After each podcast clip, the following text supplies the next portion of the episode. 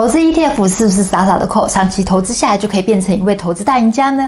古玉老师说：No No No，千万不要当一个投资 ETF 的大盘子哦。他这次要告诉我们投资 ETF 的技巧。喜欢古玉嗨什么？投资嗨什么？赶快先帮我按订阅。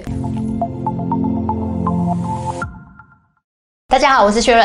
大家好，我是古雨老师。老师，我们影片啊曾经介绍过市面上几种 ETF，、嗯、比如说像是大盘指数 ETF 啊、高股息 ETF 啊、主题式 ETF。嗯，却很好奇啊，我们长期投资这几种类型的 ETF，哪一种获利最高？我很难回答你啊。ETF 啊，每种产品的绩效啊，因为有时候会取决于时间点跟它的一个主题。我帮各位介绍一个网站，Money DJ 的这个网站里面，它有针对那个 ETF 的一个专区。如果你今天呢定期定额的。去扣每一档的 ETF，到底你能够拿到的绩效是多少？它全部都帮你算出来啊！而且呢，它里面不只是国内的 ETF，包含国外的 ETF，它都可以帮你算哦。所以你如果今天你对于绩效的部分有问题的话，其实你可以利用网站的功能哦，然后自己去。试算一下，好，就可以大家知道那个整个的状况是如何哈。其实投资最难的是啥，你知道吗？心魔吧，我猜。对，其实呢就是心魔的一个问题。心魔的问题呢会影响两件事。首先第一件事情是呢，你敢不敢进场？然后第二个问题的话呢，你敢不敢持续报下去？明明呢报久了都会赚钱，对。可是呢我就是报不久。不同的一个标的物啊，它到底会造成怎样的一个影响呢？我帮你整理成指数型、股息型、产业主题型。产业主题的那个报酬。差异真的是差很多。我们呢举这个比较典型的代表哈，因为这个在市场上都发行十年以上的时间，像那个零零五零啊，那个台湾五十投资十年，它的总报酬率呢达九十三点零九个 percent，然后波动率一点零一。那零零五六嘛，那个台湾人很爱啊，它的累积绩效呢四十八点三七，但是它的波动率呢大概接近零点七，哎，波动率就比较小了。产业主题型零零五二富邦科技报十年可以拿到一百六十趴的一个绩效哦，可是呢，你有没有想过一个问题？你在持有的过程中，它的波动是高达一点一七，零零五零相比的话呢，哎，它的波动是很高的哦。比如说零零五五 MSCI 金融专门投资在金融产业里面嘛，累计报酬率就八十一趴哦。但是呢，你看它的波动率的话就零点七。我看这张表做一个感想，就是高风险伴随着高报酬哎。对啊，当然啦，你的风险越高，当然报酬就越高啊。然后呢，这个报酬通常是看得到吃不到啊。明明呢，我用数学去做统计计算的时候，长期投资会赚钱，可是实际上做起来都不是这么一回事哦。这个其实背后呢。都有一些人性的问题哦，需要去做一些琢磨了。到底哪一种类型它的绩效会比较好？哦，其实不一定。你说绩效不好的买的人就比较少嘛，也不一定哦。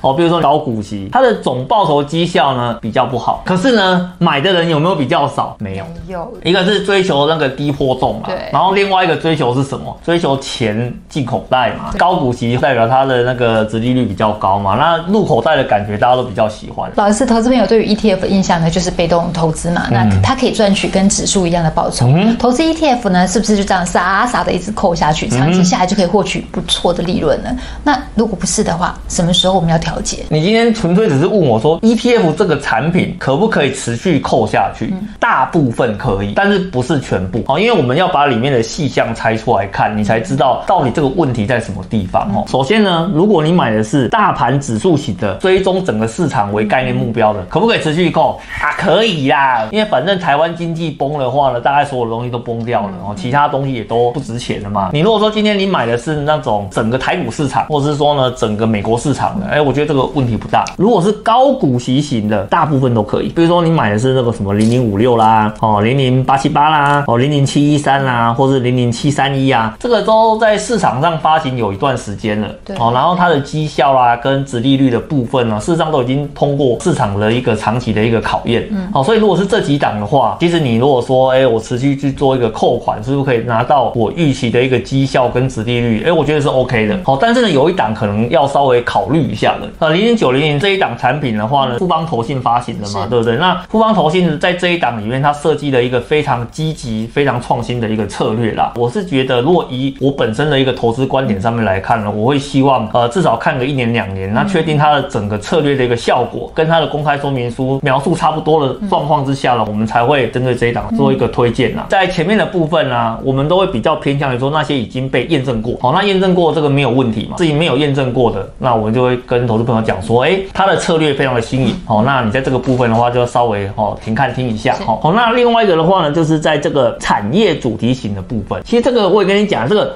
不一定啊，因为这个产业主题型啊，它有分成两种设计逻辑。一种设计逻辑的话呢，是大范围的，这个主题里面呢，它可能包含什么上中下游啦，包含什么周边啊，甚至会跨产业啦，范围包很大的。那我觉得可以。可是呢，如果今天呢，它这个产业的主题是锁在很小的一个范围里面的时候，你可能要稍微留意一下产业的动态哦。那我们来举例一下好了，五 G 算是大产业，所以是可以的。嗯，半导体的话，半导体的话呢，其实它算是那个电子科技类股里面的一个小范围，这个是要看状况了。你说能不能一直扣？如果呢，它是一直扣，然后它是会回来的哦，那当然是没有问题啊。但是我怕你中间就撑不住了。还有一种的话呢，是没有回来的。不同的一个产业主题型产品的话呢，你要去看待它的一个角度，可能会有点不太一样啊。哦，所以这个你要自己稍微再去注意一下。那有一种是完全绝对不可以的杠杆型，你只要看到那个产品名称后面挂两个字的正一啦、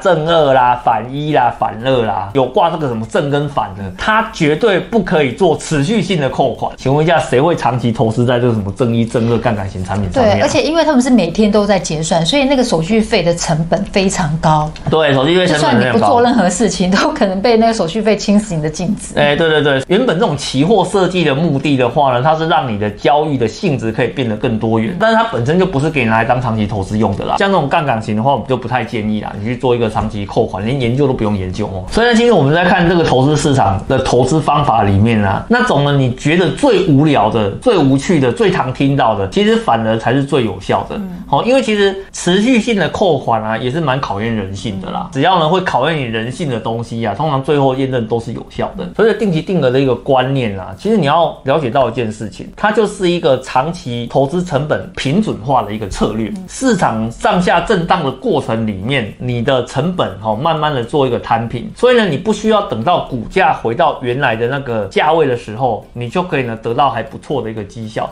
所以你看哦，假设呢我们在投资成本的部分一开始大家都是从十块钱开始去扣嘛，你在投资的过程中赛跌了，你的那个价值一直在不停不停的在往下走。第二次扣款的时候剩八块钱，第三次扣款的时候呢剩六块钱，哎呀。心酸呐、啊，在这个过程里面，很多人就放弃了。你知道为什么？因为他觉得说，哎，那个股价一直跌，我还买，感觉自己像个白痴。然后你就会想停止扣款。我跟你讲，这个就是人性哦，好不好？这就是人性，没有什么不好意思的，这就是人性。所以你看哦，你从十块扣到六块的过程里面，事实上相对来讲，你的整个成本的部分呢，也从十块呢慢慢变成七点六六块哦。当你扣到第四次的时候，市场的趋势改变了哦。虽然呢还是在六块钱，可是你再扣一次的时候，你发现，哎，我的。成本呢已经变成是那个七点一六块喽，哦，好像摊的越来越平喽。那第五次扣款的时候，市场开始哎、真的回温了，它回到了八块钱，哎、离你当初一开始买的十块还有个距离嘛。可是无所谓，你已经开始赚钱了，因为你现在的成本的话呢。